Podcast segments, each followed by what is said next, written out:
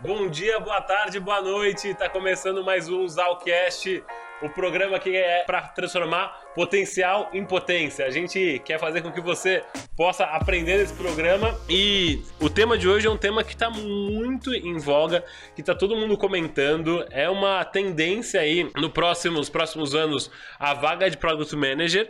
Então assim, a gente trouxe dois product managers aqui para falar sobre a área e o tema é criação de produtos na área digital e como que é ser um product manager, que é um dono de produto nessa era digital aqui.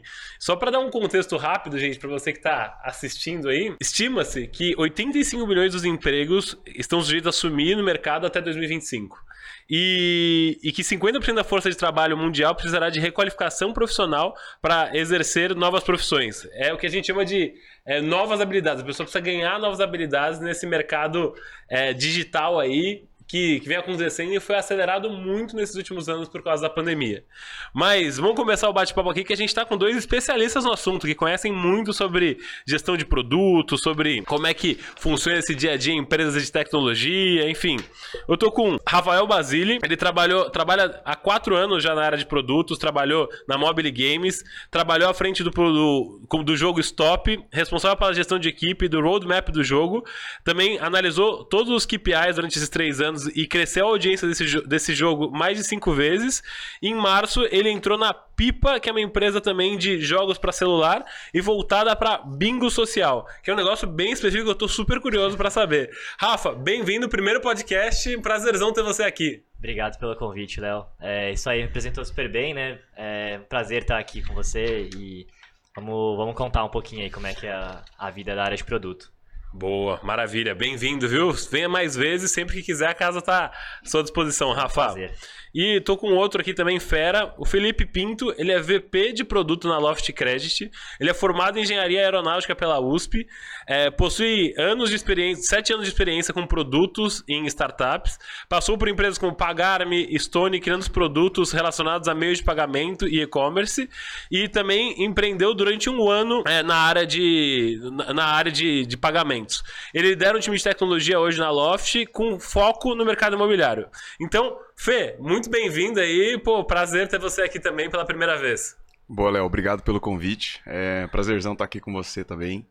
E, pô, prazer dividir aqui com vocês, né? Falar um pouco sobre nosso mercado de produto. Foi até um reencontro hoje, eu fiquei sabendo. É, assim, então, cara. É. Um tempão, tinham trabalhado em outros lugares juntos aqui, enfim. É. A gente trabalhou junto na Pagarme na Stone, né? É. Na época não era de produto ainda, não sei se você já é. era, né? Na época. Era uma, a Stone era uma mistureba. Uma mistureba. Já fazia louca, produto, é. mas era de um jeito muito menos, muito menos do jeito que a gente vai conversar aqui hoje. É mesmo, era um negócio... O pessoal na Stone raiz. falava muito que era gincaneiro, né? Faz nem gincaneiro, né? Eu não trabalhei na Stone, mas eu tive bastante relação com a turma lá. E, pessoal, vamos começar então da pergunta para nivelar todo mundo que tem muita gente que tá escutando e fala, cara, o que, que esses malucos vão falar de product manager hoje? Cara, o que, que é essa, essa loucura aí de, de gestão de produto?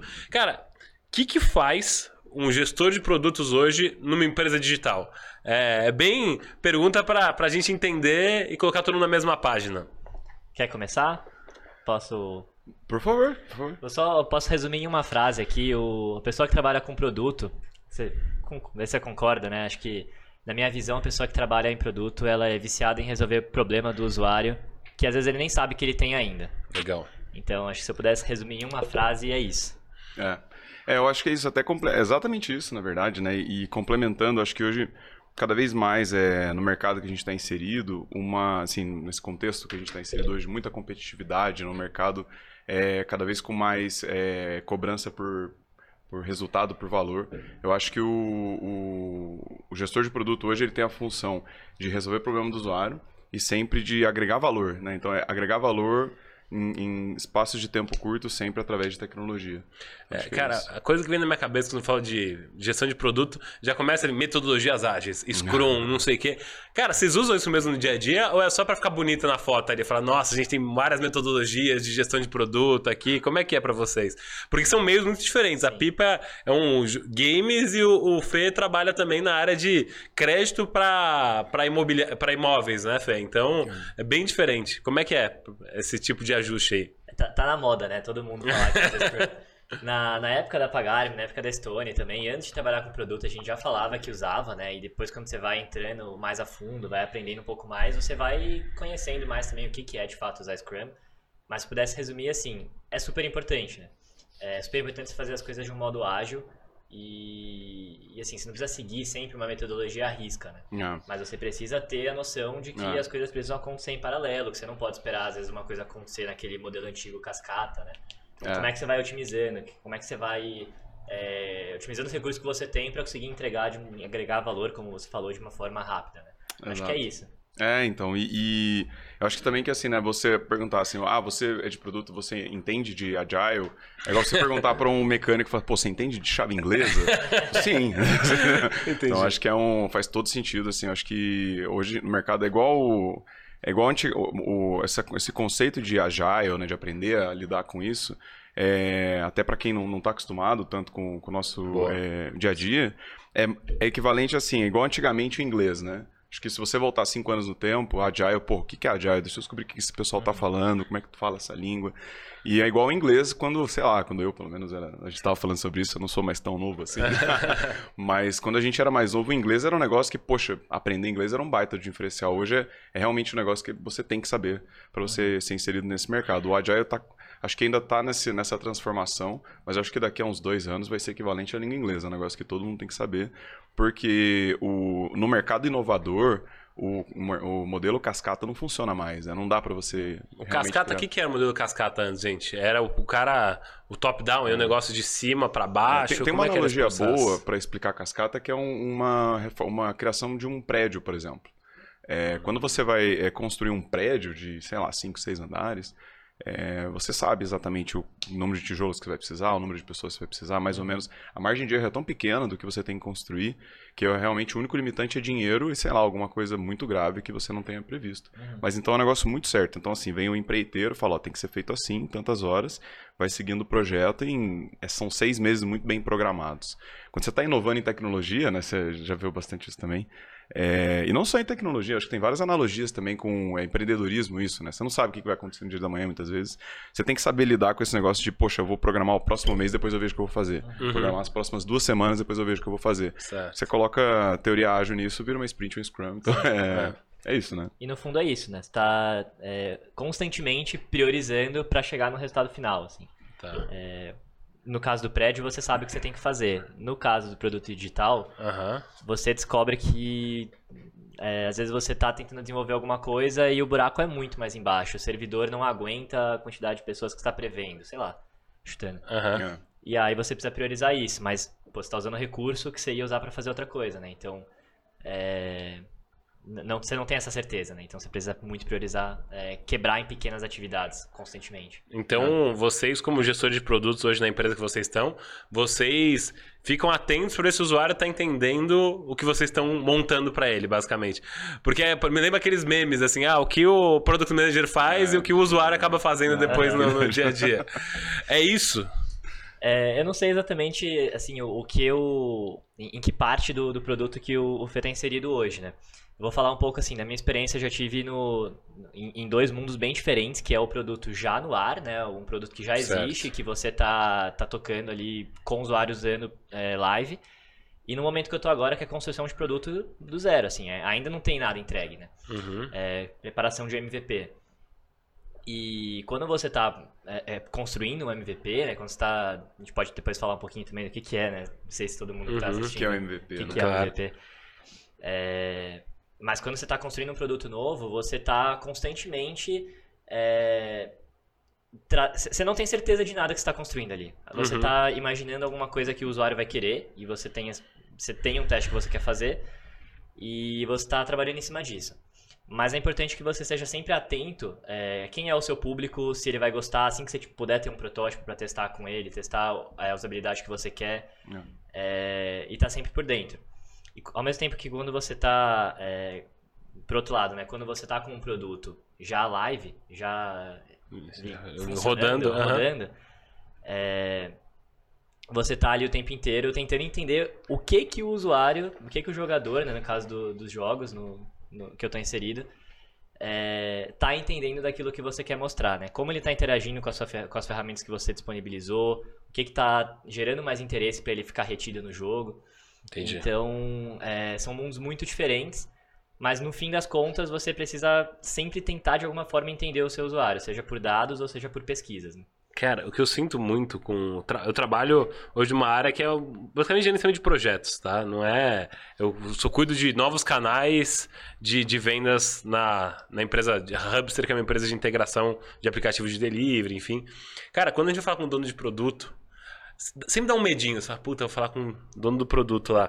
Caraca, cara, precisa entrar naquela sprint, precisa entrar naquele, naquele, naquele flow ali dele, que senão vai demorar um mês depois para sair essa sprint.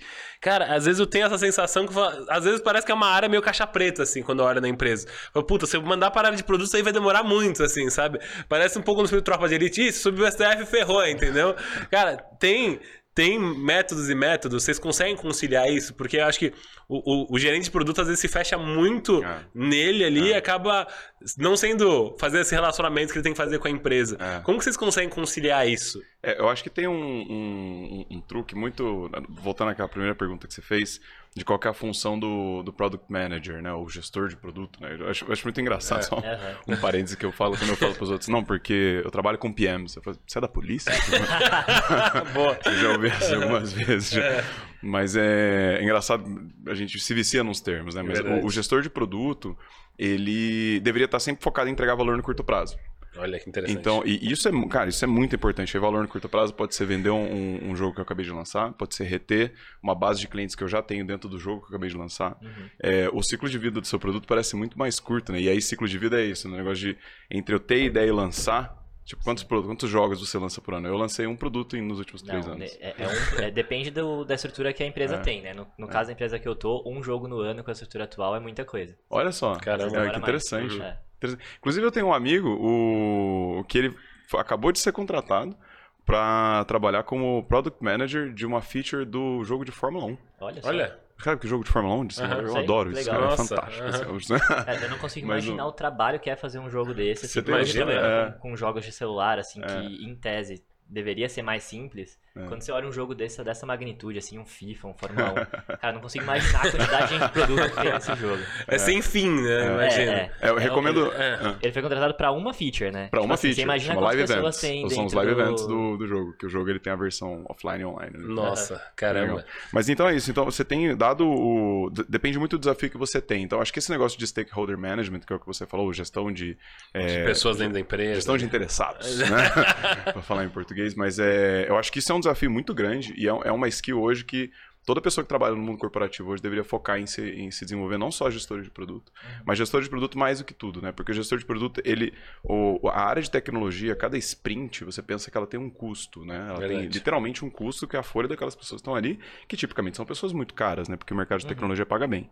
Então, o gestor de tecnologia, ele tem uma função de entregar valor como, quase que como um ROI daquele investimento, um retorno sobre o investimento aquele investimento. Então, para responder a sua pergunta do, pô, parece que bateu é na, caixa preta, é, a área de prevenção a, a, a progresso, né? a área de prevenção a receita ali, cara, de, uhum. de gestão de produto. E na verdade não é isso. Acho que um bom gestor de produto, ele sabe conciliar o resultado, o objetivo da companhia com o objetivo da sprint dele. Uhum. Fala, não, eu não vou fazer essa funcionalidade que você está me pedindo, porque eu tenho essa que eu acredito que vai ter um retorno maior.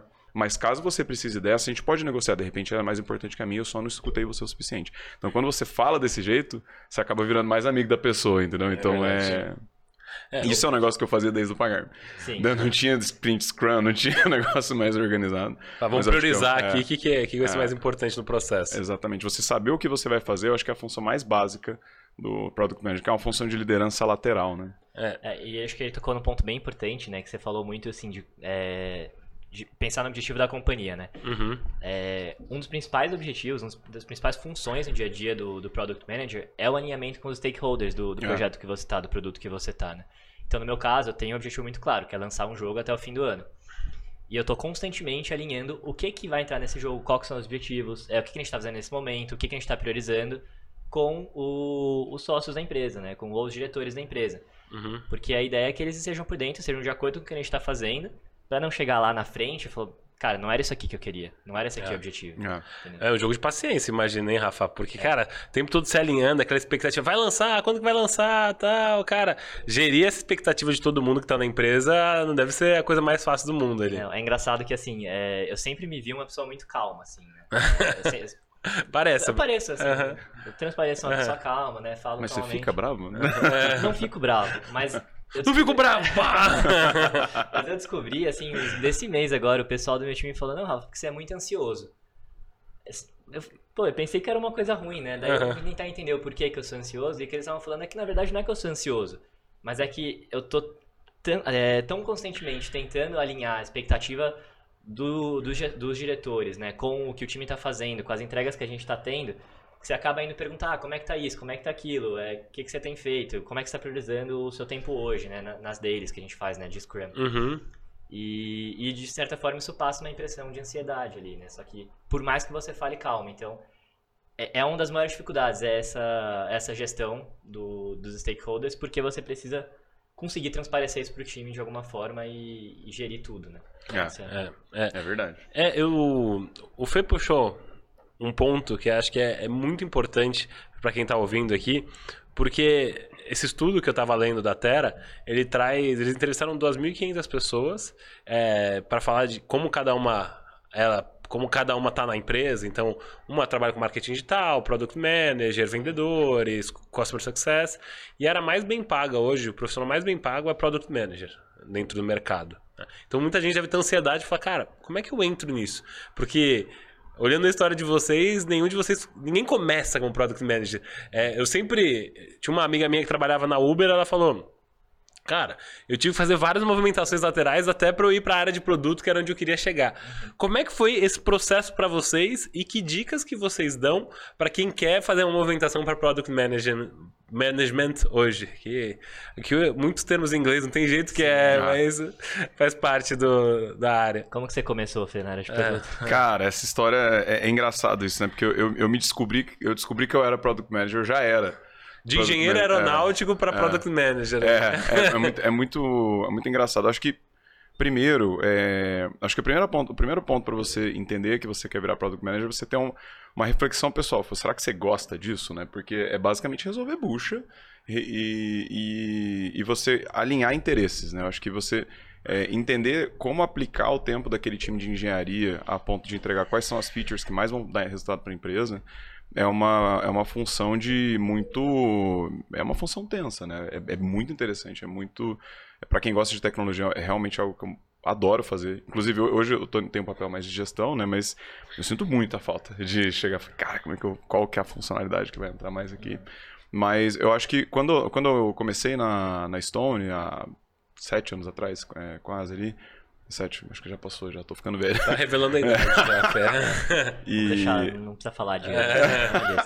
eu entrei na área de risco, né? Então eu era literalmente um líder de operação. Uhum. Então, eu- igual tantas outras histórias, né? Eu entrei na área de, de operação, ajudava na parte de onboarding, né? De é, novos e-commerces ali dentro. E em paralelo, eu fui criar um produtinho de antecipação. Aí eu, eu queria lançar, ajudar a lançar esse negócio, fiz uma análise ou outra. Falei, pô, isso aqui dá pra desenhar desse jeito, vamos testar com esse pool aqui de clientes. Aí ligava, perguntava se interessava pra ele voltar. Aí tinha um designer que me ensinou muito na época, o Rafão, super gente fina. Ele. Conheceu o Rafão, né? Conheci, conheci. É. É. E. Abraço, e aí- Rafão. Valeu. um abraço, é. e aí, pô, encontrei o Rafão esses dias também, tá super bem. E o, o Rafão, ele tava desenhando um modal de antecipação, pediu pra eu ajudar. Pô, você pode me ajudar aqui? Como é que a gente faz conta e tal? Eu falei, claro, cara. Fui lá, ajudei como é que eram as regras de negócios, pra ele ajudar a desenhar o negócio. Aí ele foi ele que me falou a primeira vez o que que era Double Diamond.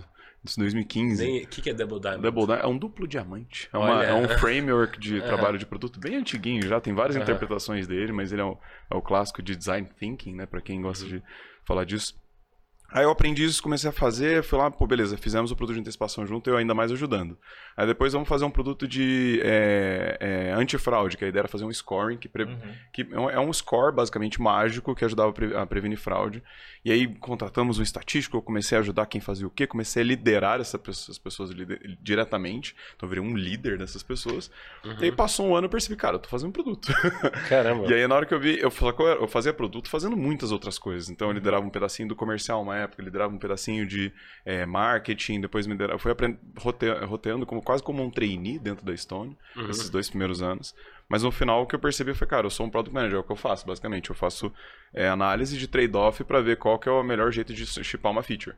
É, o chipar é um negócio de entregar, né? Entendi. Uma feature uhum. no mercado.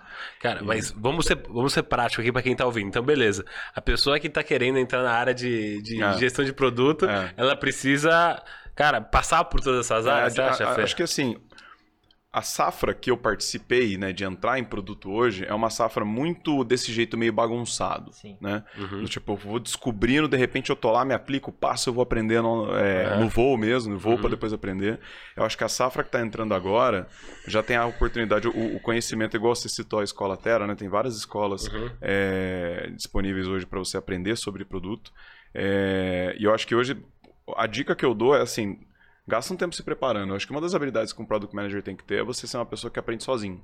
Sim. Então, se prepara. Né? Faz um belo de um curso de seis meses, se dá o tempo, curte o tempo do aprendizado, não fica querendo é, correr, adiantar as etapas, né? Uhum. E eu tenho um amigo que ele era comercial, ele era um exímio comercial, acho que você conhece ele. Quem que é? é? é o Max. Max é. sim, sim. Ele tem uma história legal. Ele era um exímio é, é, comercial trabalhou em, em, várias empresas legais, internacionais, inclusive. Uhum. Comercial, onde ele falou assim: vou virar product manager.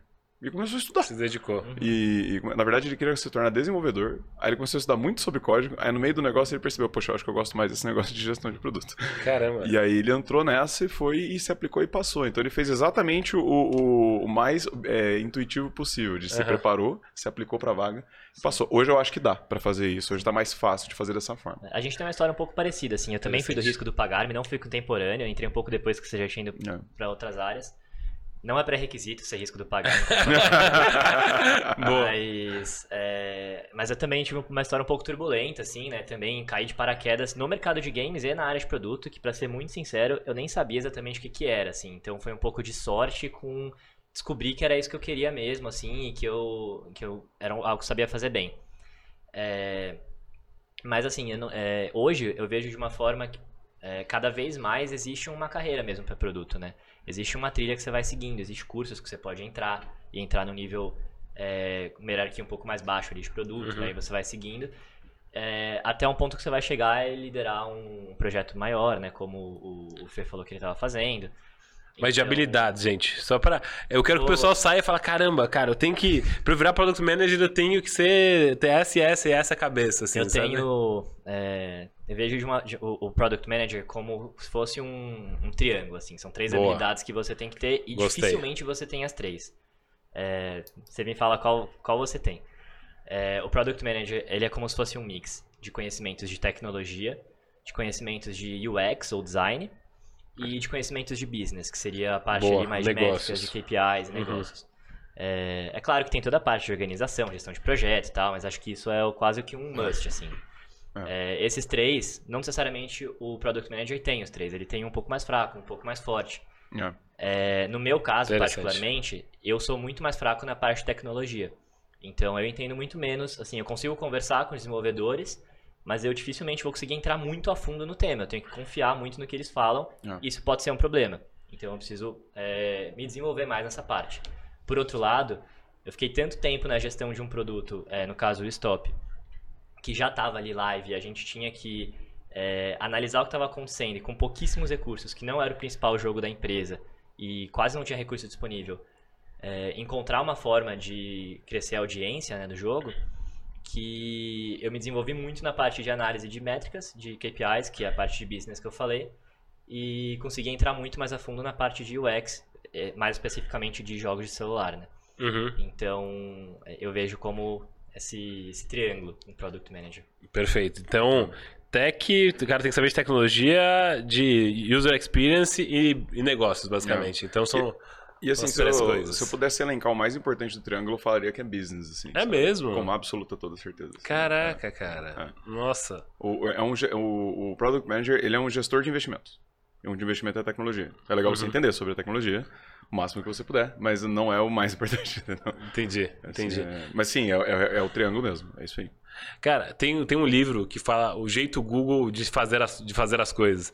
Que ele fala que quando você vai, vai fazer uma movimentação, para se você quiser fazer uma movimentação para outra área, você dificilmente vai conseguir fazer uma movimentação da empresa que você tá para a área que você quer. Então, se um vendedor não vai conseguir sair para aplicar para ser time de produtos da Loft, mas ele vai conseguir fazer uma movimentação para ser produtos da empresa que ele está hoje. É. É, então, assim, é, a, a, a, técnica é essa. Tipo, ah, se, você, se você quiser se movimentar, vai para a empresa que você está hoje e depois você faz um movimento é. lateral para algum produto que você tenha mais, mais a ver. A carreira de vocês foi dessa forma? Vocês primeiro fizeram um movimento dentro ali, depois é, mudaram para produto? Como é que foi esse processo assim, de adaptação?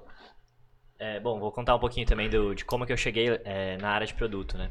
É, tava na Pagarme, a Pagarme juntou com a Stone, fui para a Stone numa, eu tava na área de risco e fui nessa parte de onboarding também de novos clientes. Só que quando eu vou para a Stone, eu é, entrei numa área que eu tava também fazendo uma de certa forma um produto, mas eu não sabia disso, inclusive como eu falei nem sabia é, exatamente o que era a área de produto ainda, não tinha essa aspiração assim na carreira. É, mas eu estava tocando basicamente o motor de credenciamento da Stone. Né? Nosso objetivo era é, automatizar é, aumentar a, a porcentagem de clientes automatizados, de clientes aprovados automaticamente no, no onboarding ali da Estônia, né? Quando mandava lá o credenciamento, não tinha que passar pela mesa de risco, tinha que passar de uma forma mais automática, né? Que a gente conseguisse validar todos uhum. os, é, os pontos. E aí, pô, tava tocando um produto de motor de risco, eu tava fazendo todo o gerenciamento da equipe ali nesse... de como a gente tinha que fazer para aumentar essa porcentagem de credenciamento automático mas eu não sabia. E quando é, eu fui pra, pra Pagar-me, desculpa, quando eu fui pra Fanati, né, que era a empresa que eu tava uhum. em jogos, a primeira que eu fui, é, foi uma movimentação, como você falou, para outra empresa, né? Então, assim... Eu... Você fez uma movimentação interna primeiro para depois fazer é, uma movimentação. Essa, aconteceu essa movimentação interna que eu não sabia, né? Que eu tava na área de produto, mas uhum. de certa forma eu estava fazendo isso. E quando eu é, fiz a entrevista é, na Fanati, para área de produtos, eu tinha tido a experiência com o produto que eu deveria ter tido, pelo menos para conseguir entrar na área, conseguir me, é, ser uma aposta da empresa. Falo, pô, esse cara sabe mais ou menos isso aqui, dá para apostar nele para ele se desenvolver aqui. Tanto que quando eu entro na Fanati, é, o intuito da minha entrada era de começar no stop, era treinar. O stop não ia ser continuado, era ser um jogo que ia ser descontinuado. Olha. E eu ia ficar ali seis meses para depois ir pro Code Cross que era o principal jogo, até hoje acho que é o principal jogo da empresa, né? Com maior audiência, maior é, receita. E eu ia para outro jogo depois que eu terminasse de treinar no, no stop ali. E ele fosse descontinuado. Então, dei um pouco de sorte dessa oportunidade, né? De treinar. Depois o stop come... acabou crescendo com as coisas que a gente estava fazendo, acabamos continuando. E, enfim, tem toda a história do, do jogo, que coincide com a história da minha carreira. Mas foi uma movimentação primeiro interna, é, Uhum. E depois foi para um produto Isso. que você tinha identificação. Mais na sorte do que no juízo. que legal. Entendi, cara. entendi. É, o, o, meu foi mais orgânico, né? Eu fui me aproximando de tecnologia, depois eu não larguei mais ali de. Eu, eu fui. Acabei movendo um pouco mais como. pela liderança mesmo da Stone. Então eu peguei um time de tecnologia uhum. para liderar e comecei a, a tocar aquilo. É, mas ainda não do, do, modelo Spotify que o pessoal fala, né? Que é negócio de squads e tribes, é um negócio mais tipo uma áreazinha de tech né? então que era mais na área de do lado da Estônia ali. Quando a gente foi, quando, quando eu, depois que eu empreendi, teve meu ano de empreendimento, né? Aí fali, felizmente. É. E aí fali mesmo, fali feliz, assim, é sabe? Mesmo. É, é, foi uma história legal. E aí de lá, quando eu entrei na, na, na Loft, a Loft já estava no modelo mais moderno, vamos dizer assim, de divisão de tecnologia, que é o modelo mais. É... Mas assim, eu tenho a área de tecnologia e eu tenho os capítulos de tecnologia, que é engenharia, design, PM, uhum. com os escopos muito bem definidos para cada uma dessas áreas. E aí eu fui para a área de, de produto, é, eu entrei como especialista e virei o, o, líder da área de crédito, e depois agora eu toco a BU. E eu acho mas isso que você falou, no, que você citou do, do Google é bem interessante, de que na, na Loft, dependendo da área 2, dependendo da área 3, a cada 5 Product Managers são movimentações internas. Olha. Que não eram de produto. Então, por isso que eu falei que com certeza, business é, a, é o conhecimento mais importante que você precisa ter. Uhum. Claro que tem alguns produtos, como por exemplo, ah, eu vou ser Product Manager da área de dados, que o cliente é interno e a área é a tecnologia. Você, aí a gente, às vezes tem algumas empresas que chamam até de Data Product Managers, né? Que é um, é um Product Manager que ele é realmente especial. Ele é um ex-data é, é data engineer, né? ele é um uhum. ex-engenheiro de dados. Exato. Uhum. Então é uma pessoa que tem que saber um pouco mais para poder gerir, porque senão ela não sabe como montar um requisito para aquilo, por exemplo. Ou às vezes uma, uma, você product manager de um, de um produto como a, é, um design system, algo mais focado em design, ou então uma área muito é, é, muito especializada em produto, como por exemplo uma landing page que traz 80% da receita da companhia, por exemplo. Uhum. Não dá para você colocar uma pessoa que não tem tanta experiência de produto. Precisa Mas tem várias ter. áreas de, de, produto em que o maior desafio do produto é você fazer análise para saber qual feature deve ser feita primeiro, com uhum. base em um racional de business. E para isso, muitas vezes uma, uma pessoa que era uma líder de operação é, essa pessoa consegue é, mudar para a área de produto e fazer um excelente trabalho. É uma líder comercial, uma líder, então é, ou então um próprio comercial muito bom. Então esse negócio que você falou de mudanças internas é para Loft pelo menos, uhum. é, works like a charm. É o mercado como um todo. É, é, engraçado porque eu tinha uma amiga minha que até hoje ela tá na Raia Drogazil. E os sprints que ela podia fazer eram só às 4 horas da manhã, porque senão já tinha gente comprando coisa às 6, 7 horas. E ela tinha que parar o e-commerce da Raia Drogazil. Então era muito engraçado. Às vezes eu mandava mensagem pra ela 4 horas da manhã. Não, eu tô fazendo Scrum aqui, não dá pra falar agora, meu Deus, tô desesperado. Então era muito engraçado isso. Eu falei, meu, que, que loucura esse negócio. Eu não sabia direito o que era ser gerente de produto. Eu falei, meu, o corujão do produto, que história é essa, é. sabe? E tem produtos e produtos. Acho que tem essa questão toda ali. E falando exatamente sobre isso, cara, você comentou muito, Rafa, que você tá trabalhando o ano inteiro para lançar um produto uhum. esse ano. Cara, quando é a hora certa de lançar aquele produto? Porque você tem muito aquele timing, né? Pô, como é que você faz para acertar esse tempo de lançamento do produto? É, no... depende muito também do que você quer lançar, né? Assim, a gente tá falando de um, de um jogo novo, no caso, né? É, não é nenhuma inovação, né? Nada que a gente precisa pegar aquela maré, assim, é, não necessariamente é uma inovação, né? No nosso caso não é, então é, a gente não precisa correr contra o tempo é, para pegar aquela maré ali, que senão a gente vai perder o momento, né? Uhum. É, não é o caso, mas por outro lado, existe a expectativa dos stakeholders. Então, existe um objetivo, lançar uhum. o jogo até o fim do ano. E a gente, quando eu entrei na empresa, né, foi engraçado que assim, eu entrei e eu quase tive um ataque cardíaco. Porque quando eles entraram o projeto do jogo, ah. falei, é impossível lançar isso aqui em um ano, gente, esquece. Jura? Não tem como, porque assim, são muitas features, é muita coisa, assim. Quando na verdade, é, a gente tá testando um conceito de jogo diferente, aí que entra o conceito do MVP que a gente falou.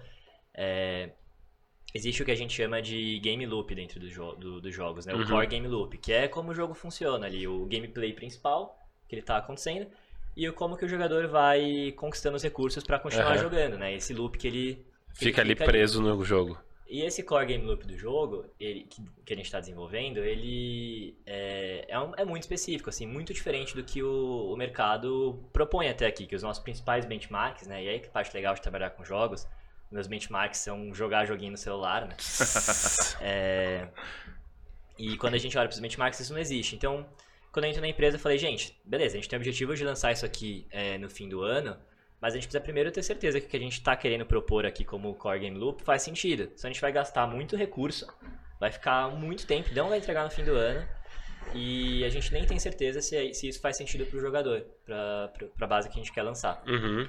Então, vamos cortar uma boa parte do projeto, assim, foi uma semana coitada da game designer, ela deve ter ficado, sem dormir. abraço Samantha, é. ficou, deve ter ficado sem dormir, porque foi uma semana que eu cortei 80% do projeto. Falei, gente, isso aqui não é importante para MVP.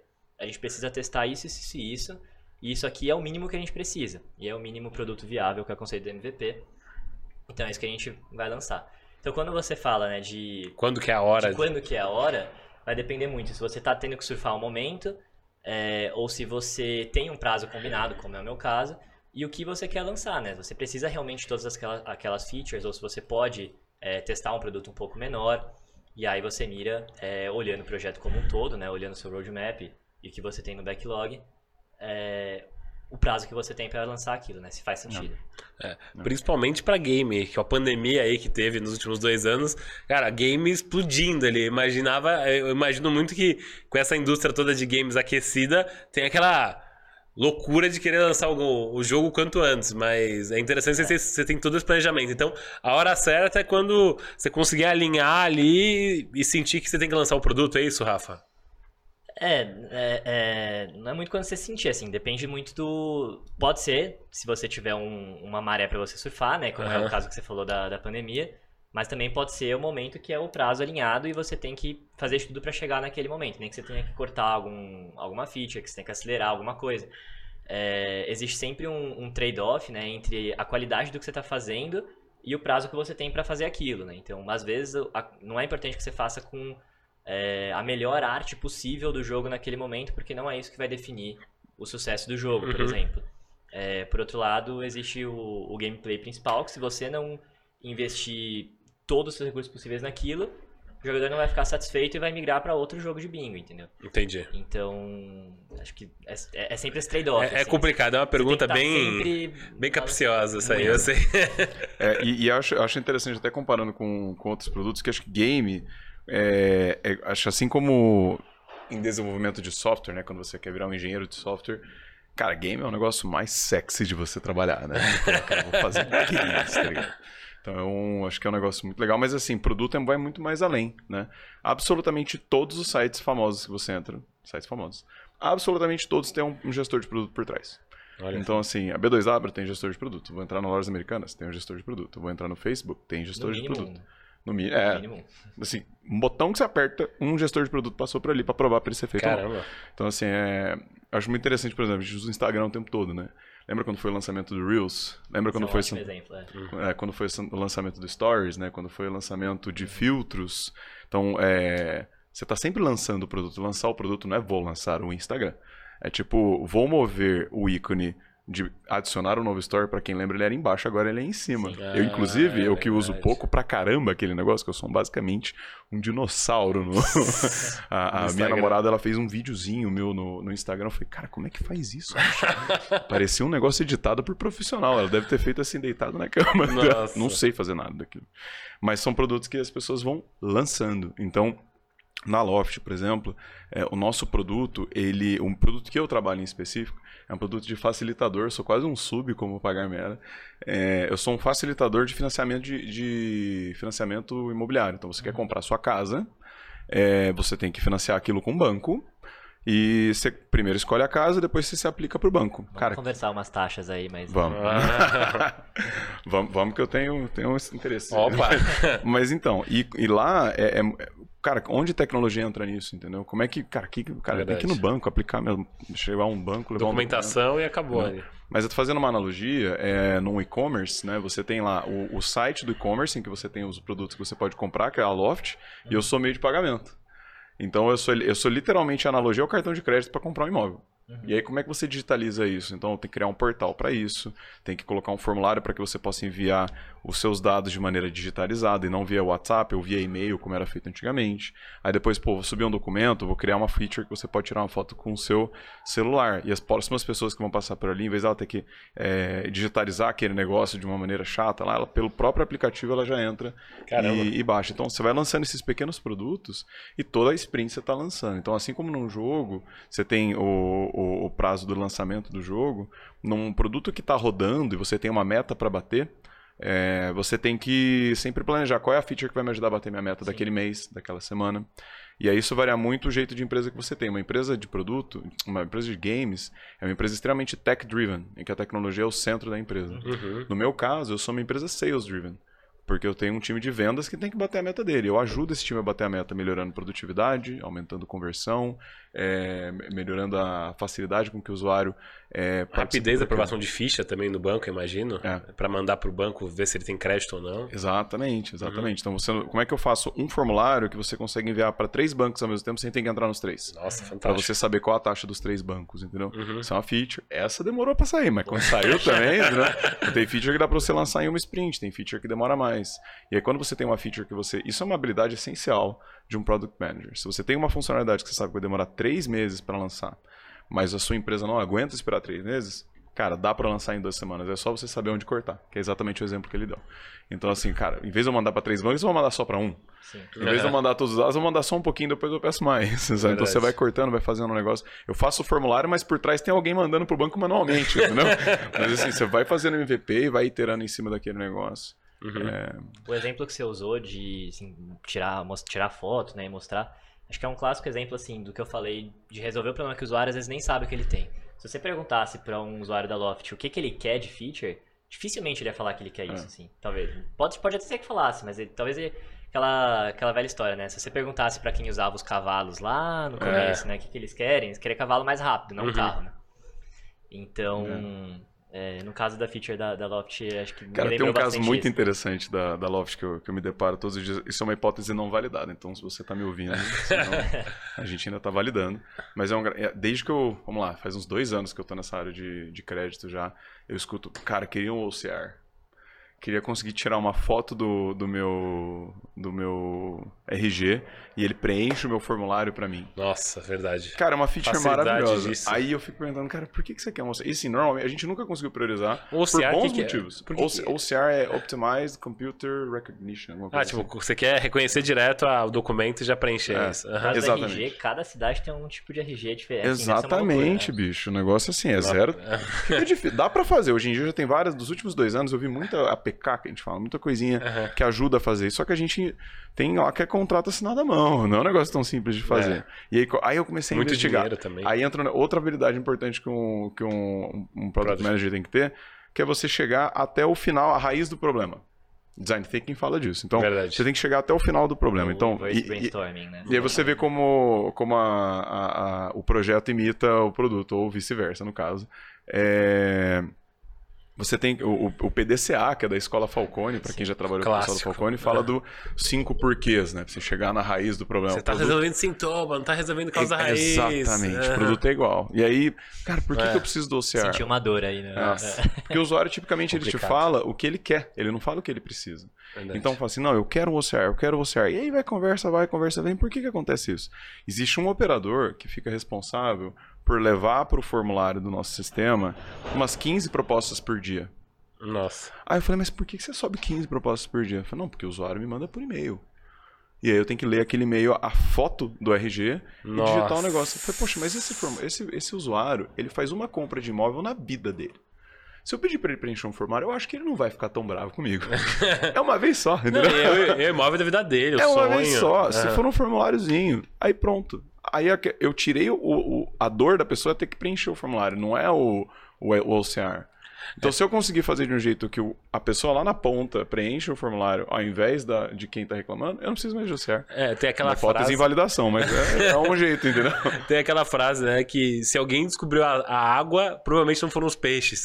É, porque tá- você tá tão imerso naquele dia a dia ali que você acaba esquecendo. Isso dá um bom corte aí pro pro podcast, Você viu, né? aquela musiquinha no fundo, Você viu, assim, Rafa? é. Pegou, né? Já pegou o ritmo do podcast aqui. É. Mas é, é, você, você também tinha usado o exemplo do, do Instagram, né? De quando lançaram o, o Reels. É, e aí eu acho que entra, assim, não necessariamente essas ideias, né? O Instagram lançar o Reels, não necessariamente é um negócio que vem lá do, do Mark Zuckerberg. Pô, vamos ter que lançar isso aqui porque o TikTok tá fazendo igual. Mas provavelmente tinha alguém de produto ali olhando, olhando as métricas, vendo que a audiência tá indo pro TikTok, por algum motivo. Uhum. assim, o que, que as pessoas estão querendo? E aí você tem é, formas de, de, de ir atrás, né? De é, fazer pesquisas com seus usuários, tentar entender, assim, que, que eles estão... Como é que está sendo o comportamento no Instagram, o que está mudando, se a sua audiência está mudando, né? O perfil da sua audiência. E entender o que está acontecendo. E aí, de alguma forma, provavelmente, não sei se foi isso que aconteceu, não, não tava lá, mas imagino que observando isso, eles entenderam, pô, o pessoal quer mais vídeos curtos, é, como o TikTok tá fazendo. Então vamos lançar o Reels. E aí é, eles não podiam perder o timing, senão o TikTok Sim, ia ficar ia muito ganhar. na frente. Então tiveram Ah. que lançar uma coisa super rápido. E aí foram evoluindo, né, iterando em cima do que eles construíram. É, até o algoritmo agora prioriza mais vídeo curto do que foto ali. É. Exato. Então, E, e é até engraçado que o. Outra coisa que dá pra você ver também é o pessoal testando muito na ferramenta, né?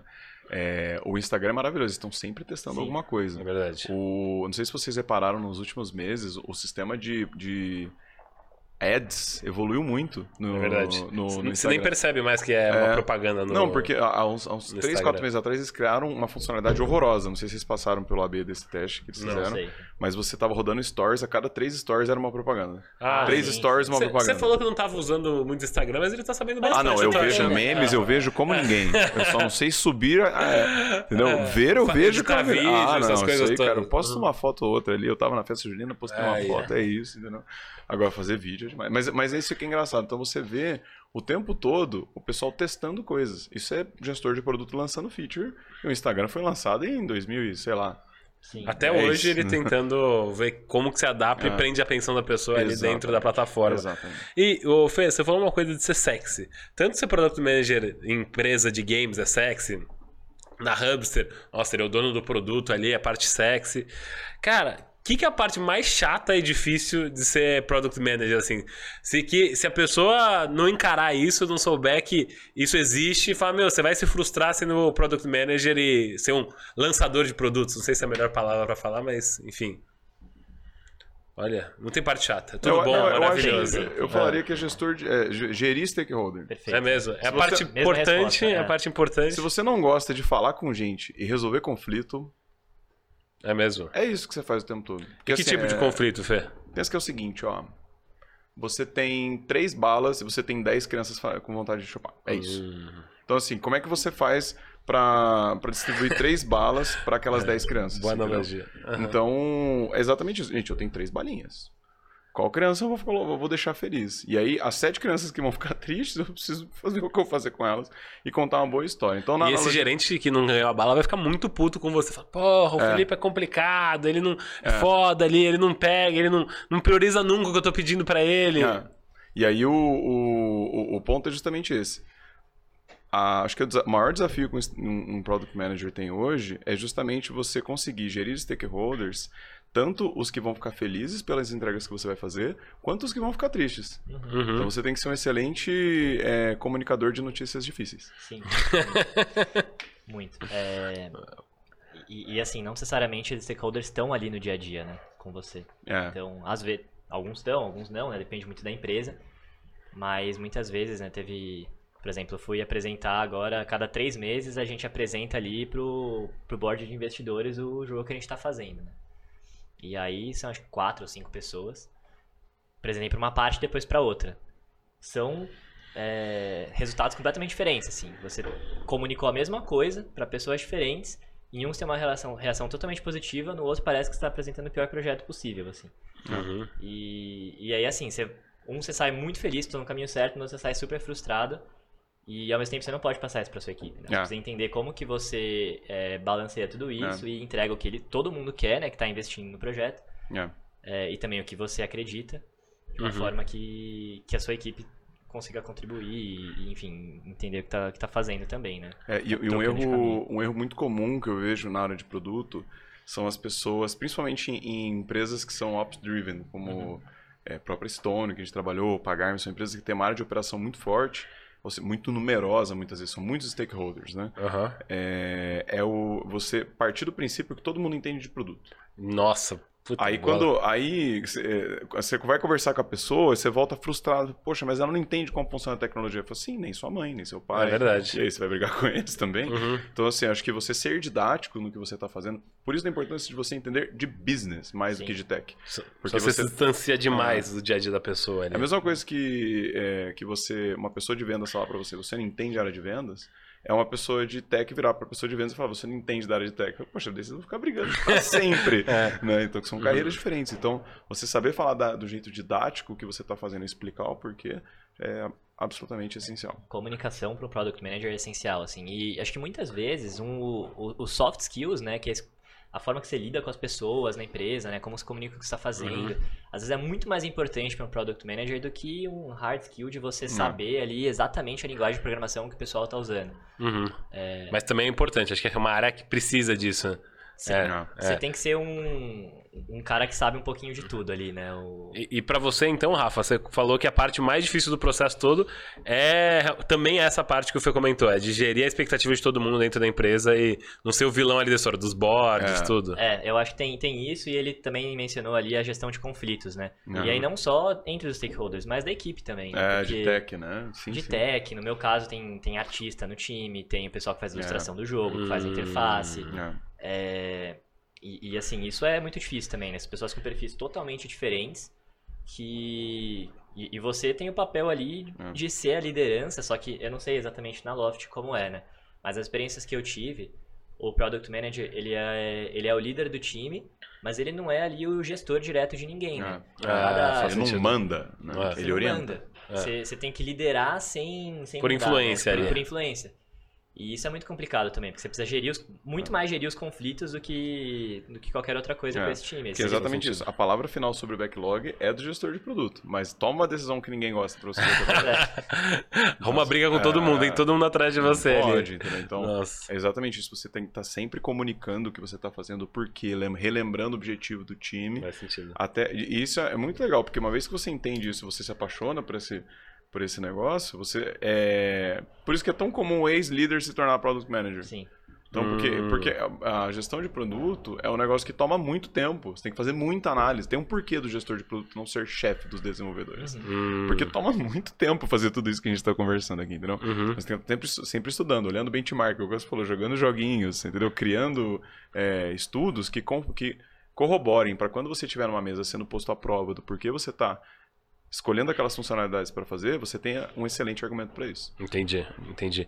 E, e, pessoal, queria puxar um último gancho aqui, antes da gente fechar o podcast, que é sobre o que, que mudou, vocês acham, do mundo mais físico? Porque antes a gente falava de lançamento de produto, era um lançamento de produto físico, sei lá, ah, vou criar um perfume novo da Boticário, vou criar um perfume, um produto novo na, na Unilever ali com que bom, tudo. E hoje a gente tem falado cada vez mais de produtos digitais. O que, que vocês acham que mudou do mundo físico para essa web 3.0 que a gente está caminhando com metaverso, NFT, games aí. Cara, o que, que mudou para um gestor de produto nesse mundo novo aí que a gente está vivendo? O, o lançamento do mundo físico ele ainda existe, né? Assim, Sim. Vai É, o caso da existir, Loft mesmo. Vai sempre existir.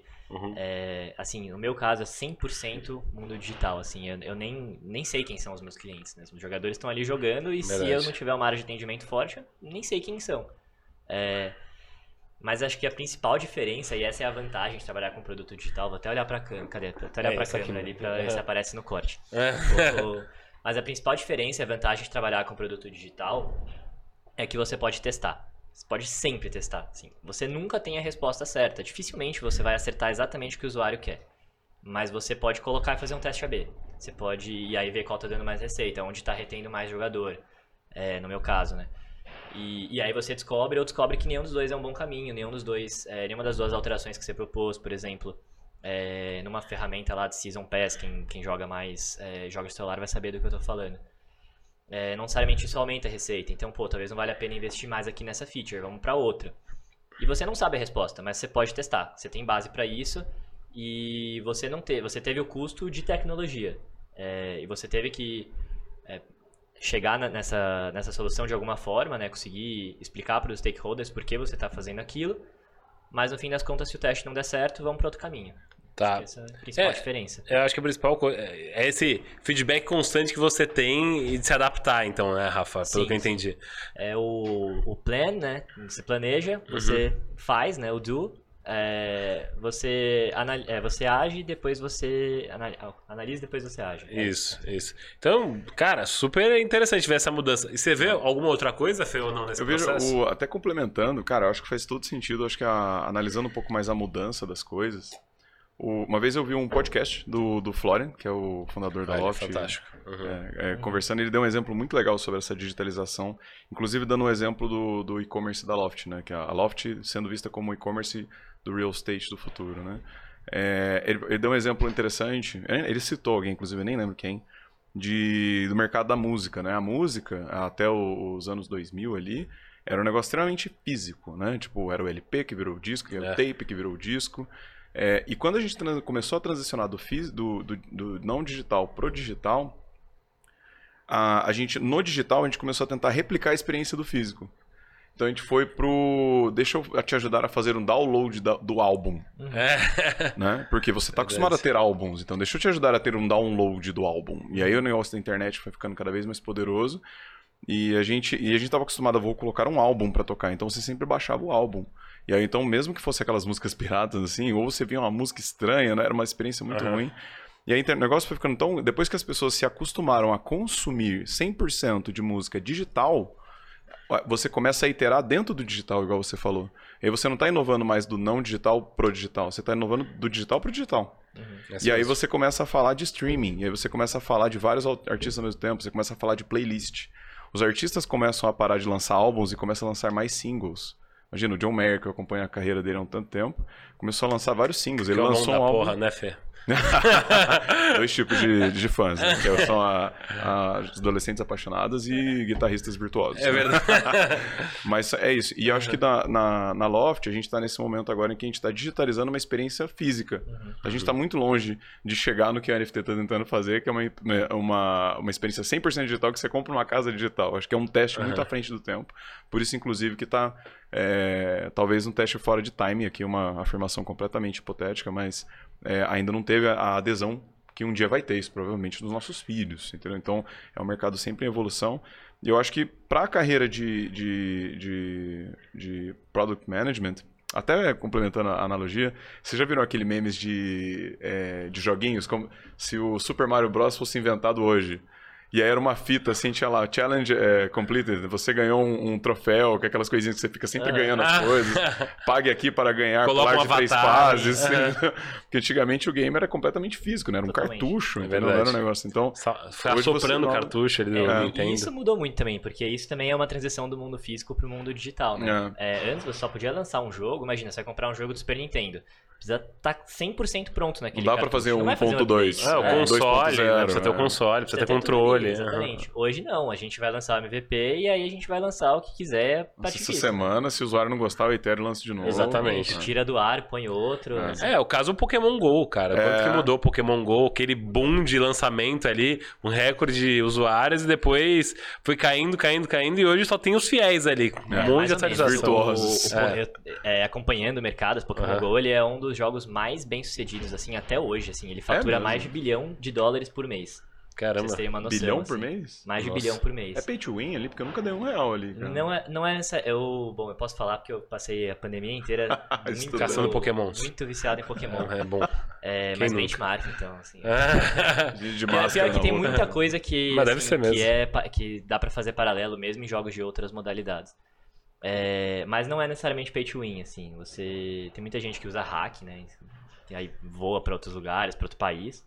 Mas você não necessariamente precisa pagar, se você pagar você vai ter mais coisa. Na verdade, você vai ter acesso melhor a um evento que eles estão fazendo ali, Live Ops. Mas não quer dizer que você só vai conseguir progredir se você pagar. Mas o, o jogo, ele sempre. é, ele trabalha muito para converter os jogadores, né? Então. É, que é a, a primeira compra que a gente chama. né? Então, tem uma taxa ali de conversão, a gente chama de conversion rate. Uhum. E quanto maior a taxa de um jogo que é um jogo é, muito focado em compras ali em app, né? Você, quanto maior essa taxa, mais bem sucedido é o jogo. O Pokémon, além dele ter muito usuário, muito usuário fiel, a galera compra muito. Então é um jogo que vende demais, assim, por isso que o faturamento é tão alto. Caramba. É bizarro, assim. E aí eu acho que a gente, como Product Manager, nesse- inserido nesse mercado, a gente tem que saber acompanhar qual o momento de cada mercado e qual o tipo de produto que cada mercado está precisando. Então, se você entra num mercado extremamente é, digitalizado, você tem que ser muito bom de tech e lançar coisa rápida. assim, não necessariamente bom de código. Bom de sentido. saber o que dá para fazer. Isso é que um Product Manager tem que saber. Uhum. Você não, você não aprende a codar porque você tem que saber codar para ser Product Manager. Você aprende a codar um pouquinho pra você saber que você não pode pedir coisas absurdas. É verdade. Você não pode se dar o luxo de não saber o que, não dá, o que dá para fazer, entendeu? Agora, se você entra numa empresa igual a Loft, que é uma empresa que está digitalizando um processo que a vida inteira foi, digita foi, foi Físico. físico. o desafio é muito mais sobre gestão de processo. Como é que eu inovo o processo? Quais são as empresas, quais são as tecnologias para gestão de processo que existem hoje e quais não existem? Porque algumas tecnologias você vai comprar, outras você vai desenvolver em casa. Sim. Então, você saber o que, que você vai comprar, o que, que você vai fazer em casa, que é o buy versus build, às vezes é uma, é uma habilidade muito mais importante que um, um PM tem que ter num, num mercado mais engessado para poder andar rápido e testar forte. Ou às vezes até fazer uns testes físicos. Vou mandar um motoboy para pegar um contrato, dado que o, esse mercado não aceita digitalização ainda. Sim. Então você tem que ser mais, é, é, mais criativo para esse lado. Então acho que nessa, fechando a sua pergunta, né, de não digital para digital, isso impacta na carreira do Product Manager em ele saber qual o momento do business que ele, trabalha ou que ele quer trabalhar, para ele poder saber qual tipo de skills que ele precisa se desenvolver mais. É, a gente fala muito de inovação como se fosse criar um produto Sim, novo, o próximo é. Facebook, Necessariamente, o próximo Instagram. Só que você inovar num processo já é uma inovação enorme para todo mundo ali. Você já muda a vida de muita gente. Colocar um Typeform conectado com o Zapier para cair num, num- no CRM da empresa A galera já tá batendo pau. É, exatamente, já. a cara Você não fez mudou. uma linha de código, provou um puta de um conceito, entendeu? Então, Você mudou a experiência ali. Queria só retificar aqui que eu falei por mês, mas é por ano, tá, o bilhão. Ah, Deu tá. Boa exagerada aqui. No... Pô, não, por ah, mês, por mês por mês ia ficar é por bastante, ano, Pô, né? eu não É. conheço nada de games, então eu já Não, tava não. cara... já, caraca, bicho. Mandar currículo que eu tô fazendo aqui no né? Real a né? fala, porque realmente foi, foi bem. Mas assim, Boa. o mercado de games Não, mas é ainda assim é bastante. Bem, Ainda assim é é, bastante. bem inflacionado hoje, assim. É. Pessoal, queria realmente agradecer a presença de vocês, foi um grande prazer. Cara, queria convidar vocês para deixar um último recado, o contato de vocês também, se alguém quiser tirar dúvida, quiser falar mais, tudo, onde que encontra vocês, se não quiser encontrar também, fala, cara, não quero que encontre e tal, sou, estou procurado pela polícia, então, no metaverso. Pessoal, vem embora, Exatamente. Se encontrar, só não marca reunião, por favor. a agenda já tá cheia. É isso. É, marcar é isso. reunião não dá não, cara. Mas, Rafa, cara, puta, que bom que deu certo de você vir aí. A gente teve uns percalços aí na agenda. Então, cara, você trouxe muita informação. Com certeza o pessoal vai pedir um segundo episódio com você aí. Talvez falar sobre o mercado de games. Foi um episódio que teve bastante é, sucesso, que eu ra- gravei recentemente. Então, cara, queria que você deixasse uma última. Uma última fala aí, uma última fala para quem tá escutando a gente. E também você deixar alguns contatos aí seus. Legal. É, bom, primeiro, obrigado pelo convite. Eu acho que foi bem legal participar. Primeira experiência de podcast. É, Parabéns pela estrutura aqui, pelo, pelo podcast bem, bem bacana mesmo. E espero participar de um segundo, que Claro. o pessoal peça aí um, um podcast sobre o mercado de games, né? Será um prazer. E, bom, se alguém quiser me encontrar, é, meu Instagram é arroba é, rafa, com ph, ponto basile, B-A-S-I-L-E, aparecer aqui na, na tela escrito. Aí, vai, vamos botar depois. Aham. E, bom, ou pelo LinkedIn, Rafael Basile, né? Dá pra encontrar lá também. É, prazer aí tirar qualquer dúvida ou falar sobre mercado de games, mercado de produto. E venham pra área de produto, né? Acho que principal.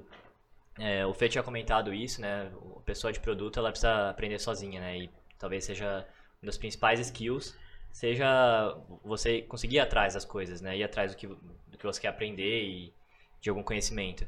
Então, se tiver interesse na área de produto, encontra alguém que você conhece, trabalha com produto, pergunta É. como é que é o dia a dia, o que a gente precisa dica. saber. Tá cheio Melhor de curso mesmo. aí, o próprio Tera que você comentou, né? É, tem bastante curso, super acessível. Então, assim, começa, vai atrás, conversa com as pessoas. Com certeza, assim, o mercado ele tá super aberto para nosso profissional de produto. A procura tá muito alta realmente pelo profissional de produto. Tá então. É, nesse caso, é, esse é um produto que você precisa surfar, né? A maré. É, é, é. Faz todo sentido. Não, os dados aqui, é, cara, quanto mais a fundo eu fui indo, eu ficando cada vez mais impressionado. Assim, não é possível que o quanto o mercado tá procurando esse tipo de profissional, assim. Então. é, vocês estão sendo percursores. Daqui um pouco vai ficar cada vez mais comum. Ainda é muito raro de encontrar um product manager.